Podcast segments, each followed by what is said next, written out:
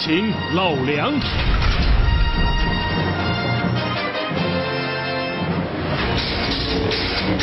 一部三十多年前的科幻大片，还能让现在的观众为之疯狂。它到底拥有什么神奇魔力？创作于美国的神话故事，却借鉴了东方的文化内核。电影又是怎样把它们融汇到一起的？斯皮尔伯格、卡梅隆、这些行业大腕们，竟然都受了他的影响。作为一代美国人的精神支柱，他的创作历程又经历了哪些波折？曾经不被看好的小男孩之梦，为何成了商业片的范本？本期节目《星球大战》，美国的国民神话。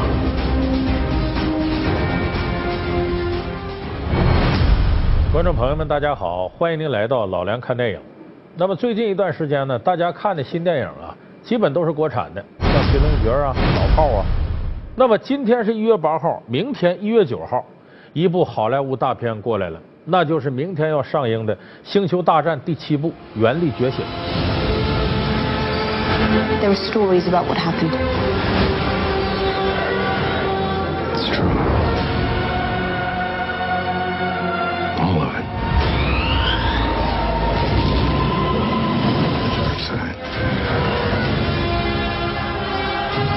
Jedi.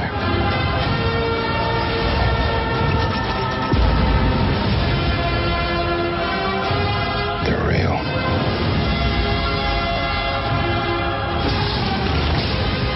The Force. It's calling to you. 那么说到这个《星球大战》第七部啊，难免让人有点激动和兴奋。有人说片子还没看呢，你激动什么？我说的不是中国人的激动，美国人激动，因为这个片子已经在美国呀上映了。结果美国很多影迷啊，因为这部片子看了之后激动的不得了。为什么呢？我们把《星球大战》系列电影做个总结，《星球大战》是什么？是美国的现象级电影。再准确的说，它是美国的国民神话。有人说怎么评价这么高呢？因为没有星球大战呢，就没有之后我们知道的钢铁侠、蜘蛛侠、超人等等超级英雄电影。没有星球大战，甚至就没有今天我们看到的诸多科幻题材的商业大片。没有星球大战，甚至咱们现在都用不上苹果手机。有人说这跟苹果手机有什么关系？那不乔布斯的事儿吗？哎，你要听完今天我说的《星球大战》门道，你就知道为什么没有星球大战就没有苹果手机。那么我们要说《星球大战》系列的片子，首先得看看《星球大战》说的是什么事儿。《星球大战》讲述了一个肩负正义使命的绝地武士与黑暗势力作战的故事。绝地武士是一群有着非凡天赋的人，经过重重筛选，他们在幼年就开始接受严格的特殊训练，其宗旨是认识和正确使用原力，并维护银河系的和平。Fear is the path to the dark side. Fear leads to anger. Anger leads to hate. Hate leads to suffering. 故事以三条主线贯穿：银河共和国被政治阴谋篡权而引发内战，揭竿而起的义军与帝国军相互对抗，绝地武士组织的兴衰起落，以及天行者家族面临的种种挑战。I am becoming more powerful than any Jedi has ever dreamed of. And I'm doing it for you. 阿纳金天行者是个带有悲剧与矛盾色彩的人物，他天性聪明，拥有强大的原力感应与高超的武艺。他不断追寻自己的梦想，对抗自身的恐惧。他曾被视为拥有光明前途的绝地武士，但一次情绪上的失控，却导致他加入黑暗势力西斯麾下。在付出全身严重烫伤的代价后，被迫靠包裹全身的维生系统度过余生，最后却为了拯救立场不同的儿子卢克，放弃了生命。那么明天要上映的《星球大战》第七部呢，名字叫《原力觉醒》，就是沿着这个轨道继续往前走。那么《星球大战》第一部是怎么拍出来的呢？这说起来是一个艰难而又痛苦的过程。就是这部美国国民神话呀，诞生是非常不容易的。这得追溯到一九七三年。一九七三年的时候呢，呃，《星球大战》的创始者乔治·卢卡斯，那年二十九岁，当时只拍了两部电影，这两部电影呢票房惨淡。就拍完之后呢，这卢卡斯不仅没挣着钱，还欠了一万五千美金。所以当时卢卡斯很清楚，接下来要拍这部片子，如果再火不了，他就要跟好莱坞说拜拜了，他的导演生涯呀就要就此结束了。所以这时候卢卡斯琢磨说，反正这也是我最后一部片子了，我得拍一部自己愿意拍的，顺着自己的个性。这时候他想到什么呢？想到自己小的时候啊。趴在被窝里看的漫画书。当时有一部美国很有名的漫画书叫《飞侠哥顿》，他想把这个买过来拍。一打听呢，版权太贵了，他没有钱买。所以这卢卡斯说：“没钱买不要紧呐，我自己写吧，我自己编，编来编去啊，就不断的搁脑袋撞墙，搁剪子剪头发，痛苦的不得了。最后勉强弄出个本子来呢，叫什么《华尔斯日记》。”给身边人看，所有人看完都摇头，说你这叫什么玩意儿？根本就不行。说卢卡斯当时啊都有点绝望。这说起来挺搞笑。隔了多少年之后呢？那个《飞侠哥顿》的版权呢被另外一个电影公司买去了，拍成电影了。一九八零年上映的。结果同步上映的八零年还有卢卡斯的《星球大战》的第二部。结果《飞侠哥顿》票房多少呢？两千多万美金。《星球大战》第二部多少呢？五亿三千万美金。就飞侠哥顿连他的零头都不到，所以当时这是后话了。卢卡斯那个时候肯定是心情很暗淡呐，干编编不出来，说这怎么办呢？哎，这时候他有个人把他救了，谁都没想到这个人能救卢卡斯，谁呢？日本的大导演黑泽明。咱们很多朋友熟悉日本电影都知道，像什么《七武士》啊、《乱》呐、《罗生门》呐，这都是黑泽明有名的电影。当时呢，卢卡斯呢看了黑泽明的一部电影，叫《战国英豪》，他受到启发了。这个《战国英豪》说的什么故事呢？说的有两个农民呢，护送一个神秘女人和她的弟弟，呃，到达一个安全地带。结果这个神秘女人呢是公主，她弟弟是将军，就这么一个故事。因为黑泽明非常善于呢把一个有深意的故事讲的通俗易懂，这正是卢卡斯特别需要的。他就拿这个电影做借鉴，哎，他就把故事想出来了。那干脆咱就说这个两个机器人也护送一个公主到外星球，到安全的地方去。他就想到了《星球大战》最原始雏形的故事情节。当时他也想呢，呃，从黑泽明手里呢把《战国英豪》的版权买过来。可是，一打听呢，又是钱的问题，他没有钱买。但是呢，没钱买他不害怕了，为啥呢？这骨头有了，我就往里头续肉吧。哎，他就不断的丰富自己想象。那么这个编出之后呢，他形成了《星球大战》第一部的剧本。What's this? Help me, Obi-Wan Kenobi. You're my only hope. Who is she? She's beautiful. 你可不要小瞧这部剧本的诞生，它改变了美国英雄。为什么呢？你看，原来的美国英雄片都是什么概念呢？基本都是西部牛仔式的。说某个镇子上啊出现了一些不公平现象，突然出现个西部牛仔，这个人呢可能为了爱情来，为了某个女人来，为了某些利益来。为了某一伙人讲义气而来，反正基本都跟他个人呢发生很强烈的关系。我要简单说呢，你要想听明白，就武松似的。你看武松打虎是老虎要吃他，不打不行了。杀西门庆呢是因为把自个儿哥哥害死了。呃，大闹飞云浦呢是因为张都监害他。所以武松所有行侠仗义的事呢，都是跟他个人利益相关。为什么我说武松不如鲁智深可爱呢？鲁智深是大公无私为他人，武松是为自己。过去的美国西部英雄片大致都是这个路子，无组织无纪律，哎，不知从哪儿来，也不知到哪儿去，这个英雄。但是从星球大战以后改变了，为啥呢？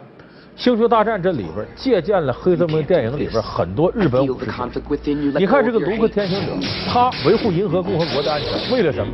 他是为了国家的安全，为了公众利益，甚至为了公众利益呢，他不惜跟自己的父亲对抗。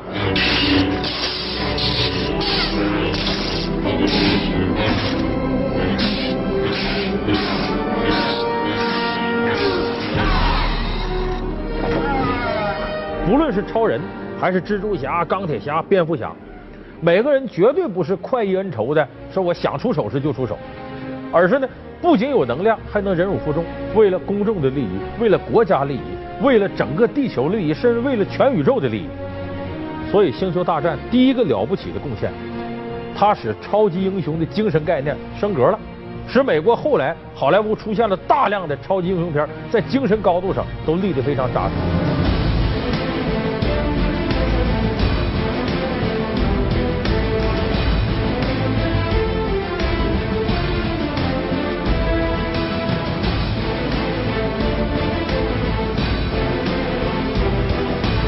所以，这是我们说的这个《星球大战》作为美国国民神话来讲，它的第一个重大意义。它为什么是美国国民神话？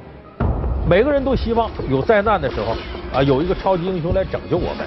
呃，其实这些年人类对于这个地球环境的恶化呀、核战争的这种威胁，希望有一个英雄能保护自己。那么，美国大片就在这个层面上实现了大家的这种心愿，所以它是国民神话。所以，《星球大战》第一个重大意义是在于它提升了超级英雄的责任感，使他完成了向国民神话蜕变的这样一个过程。那么，当然，这个片子光有剧本不行，这卢卡斯啊找投资啊，当时很多人都不支持他，说你这东西肯定火不了，这简直是这奇谈怪论。最后谁支持他呢？拍了《教父》的大导演科波拉。科波拉在拍《教父》的之前呢，也面临着这样的困难，所以他很理解卢卡斯，他支持卢卡斯。然后卢卡斯又找了一些二流的演员，总算把这片子拍出来。拍完了之后，卢卡斯惴惴不安，说上映能什么样啊？这要砸锅了，我这辈子导演也不干了。一九七七年上映，结果这片子上映的那一天，卢卡斯出门，发现道上怎么这么堵啊？说这怎么过不去了？说是前面的电影院门口啊，排队买票的人太多了，把这道给堵上了。说看什么电影？说看什么《星球大战》。这时候，卢卡斯说：“哎呀，我的电影火了，我也火了。”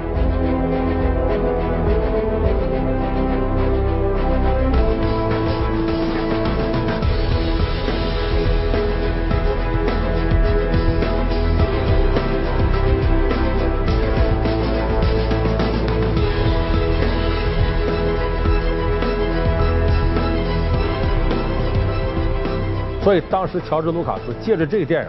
一跃成为好莱坞首屈一指的大导演。说这个电影火，为什么呢？前面咱们说了，提升了英雄的格调啊。再一个，有一些奇思妙想，这个仅仅是其中一部分原因。就任何一部电影要想成为现象级，它一定和当时社会的某种潮流是吻合的。比方说，我们现在一些喜剧片大卖，这是因为大家需要喜剧，生活压力很大，节奏很快，我们希望找乐。就往往电影片的大卖。背后反映的是复杂的社会现象。那么那个时候，美国人为什么爱看《星球大战》呢？当时美国呀，在这个国际社会上并不是多顺利。你别看是第一强国，一个冷战时期啊，苏美冷战呢，给美国带来了很大的压力。当时的美国呢，阿波罗登月号失事了，一九七五年呢，又从越战战场上铩羽而回，所以美国人这个心情不是那么太好。当时呢。美国，你知道这个国家很善于给自己制造一个敌人。如果没有敌人，哪怕做假想敌，你看后来在八十年代初的时候，里根总统设计了一个星球大战计划。当然，这个计划呢没有最终实施。为什么呢？本来设置这个计划呢，就是想把苏联的国力拖垮。星球大战计划的核心是什么呢？他说的是美国打算呢，把这个对苏联的核战争呢延伸到外太空，甚至在外太空就解决拦截苏联导弹的呃这样的一个目的。所以启动这个计划要花很多钱，那么苏联那边呢无法承受你这个计划成功了他自己的后果，只能被动的跟着。也有人说这个是造成啊苏联在一九九一年解体的一个重要原因，国力呢被军备竞赛给耗空了。所以当时星球大战呢体现出来这种进取啊对外太空的了解和掌握，这种感觉在一定程度上和美国人的心态是吻合的。所以当时星球大战大败特败，火的都不行。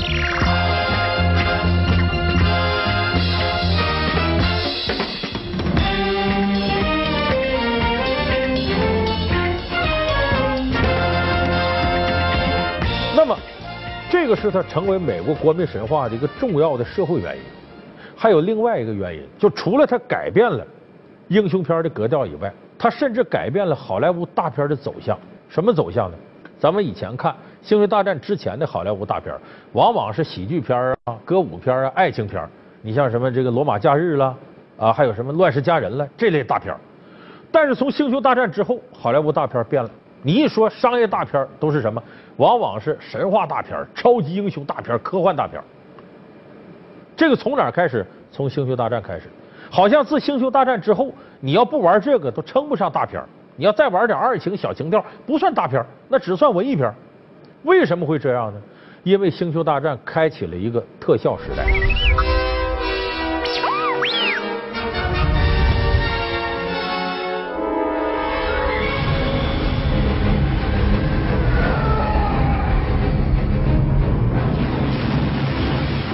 咱们现在都知道，一般电影里头没点特效都不叫电影。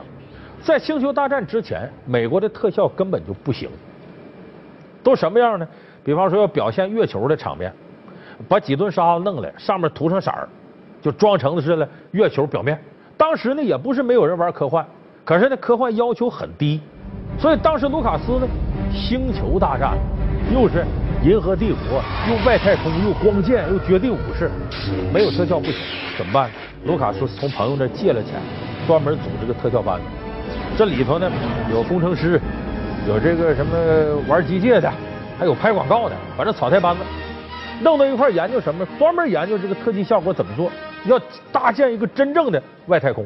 你还别说，功夫不负有心人，这些人还真就干出了《星球大战》的特效效果。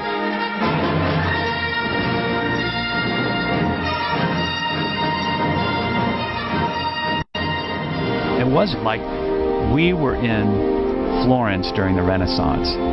There were so few places that did that type of visual effects, and there were so few artists that could do it. It was very rare, very wonderful. Star Wars was the beginning of a renaissance of visual effects, and Star Wars woke up a sleeping giant. George anthropologically looked out at the world and said, What's missing here? ILM was born out of sort of a rebirth of the beginning of cinema, which is to say, it's, it's all a trick. And we're in the business of, we're the tricksters. 当时有不少人看了这特效效果，激动的都不行了。观众肯定是一看，哟，这怎么能有这样电影呢？这画面就是外太空啊！我们平常看都没看过，他怎么拍出来的？是不外星人来帮他拍的？很多人都琢磨他怎么弄的呢？这就像我们在春晚上看刘谦魔术啊，都知道这魔术是假的，但你就看不破他门子是怎么回事。所以很多影迷呀，一遍又一遍的进电影院看，就是为了看这特效效果。行内的人更是追捧的不得了。后来的大导演斯皮尔伯格看这片子激动的直哭啊！斯皮尔伯格说：“我就想在这荧幕上再现我童年的场景，我就没特效做不了。一看这个，终于做出来了。”所以斯皮尔伯格正是在《星球大战》的影响下，后来才拍了什么这个 E.T. 啊，就那外星人。而且你看那里头，《星球大战》里边有那个骑行兽那形状。后来斯皮尔伯格拍《侏罗纪公园》，那里头恐龙就是照那七星兽的模子来的。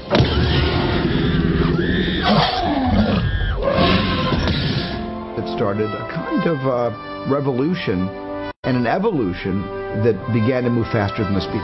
所以从这一点上来讲，这个乔治·卢卡斯干了一件惊天动地的事儿。他这个特效班子后来呢叫工业光魔公司，什么《哈利波特》呀、《加勒比海盗》啊，等等等等这些大片儿，都有工业光波公司参与。就他现在是好莱坞的特效之王，曾经的获得过十五次奥斯卡视觉效果奖，那绝对特效的第一班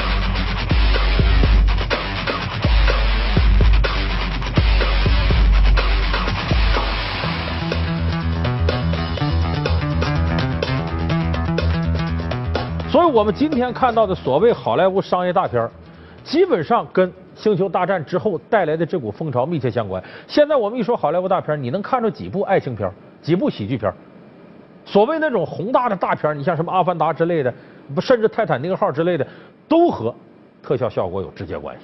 所以我说，为什么《星球大战》是美国的国民神话？还有第二点。我刚才说着，它改变了美国科幻大片、商业大片的走向，甚至这种走向不光是改变美国的，全世界，欧洲一些国家、日本，包括眼下我们中国，一说拍大片没有特效行吗？它几乎改变了世界范围之内对大片的定义。说到这儿呢，咱们要把开篇扔的一个呃关子呀，给大伙说一下。说没有星球大战就没有苹果手机。苹果手机谁发明的？很多人张嘴就来，那都已经死了，乔布斯。哎，乔布斯当年是星球大战的铁杆粉丝。那会儿星球大战上映的时候呢，乔布斯挺倒霉。我们都知道他成立一个苹果公司，是个股份公司。结果乔布斯这个人呢，怪癖、孤僻、暴躁，这脾气谁跟他也合作不了。最后那些股东一琢磨，咱们联合开个董事会，你乔布斯股份值多少钱，退给你，你滚出去吧，不带你玩了。乔布斯被自己一手创建的公司给踢出去了，那他老没面子了，人生进入一个低谷，干点什么呢？正琢磨这功夫呢，传来个消息，说卢卡斯啊要把自己一个公司给卖了。什么公司呢？就是跟这个工业光魔公司并行的一个特技效果设计公司，是什么？属于卢卡斯的，叫电脑图形部。就说白了，用电脑来设计。那头那个工业光魔公司呢，是设计好的东西，你还得拍，这才形成特效。这边不用，就在电脑里绘图就完了。要说干的好好的，卖它干嘛呀？卢卡斯遭到点事儿，什么事儿呢？离婚，他老婆跟他离婚。这离婚涉及到财产分割，这时候他就想到呢。把电脑图形部给卖出去吧，正好这时候乔布斯对这个特感兴趣，哎，这玩意儿跟我这个研究科技吻合呀，我买。当时用了一千万美金把这个电脑图形部给买回来了。The stuff that Ed and his team were doing was at the very high end, and I could see that it was way beyond what anyone else was doing. 买过来之后呢，乔布斯原来的想法呢是用它呀给自己设计硬件，可是毕竟干电影的和搞这个电子科技的呢隔行如隔山。他们也很难理解乔布斯的想法，设计出的东西驴唇不对马嘴，结果设计出来被否，设计出来被否，反而是呢，为了宣传苹果公司的有一些个产品呢，呃，当时就是乔布斯虽然没有回苹果公司，可是他有一些东西还延续原来那个设计思路，所以为了宣传自己的产品呢，这个做了一个小的这个动画片结果这个动画片呢，还得了奥斯卡奖。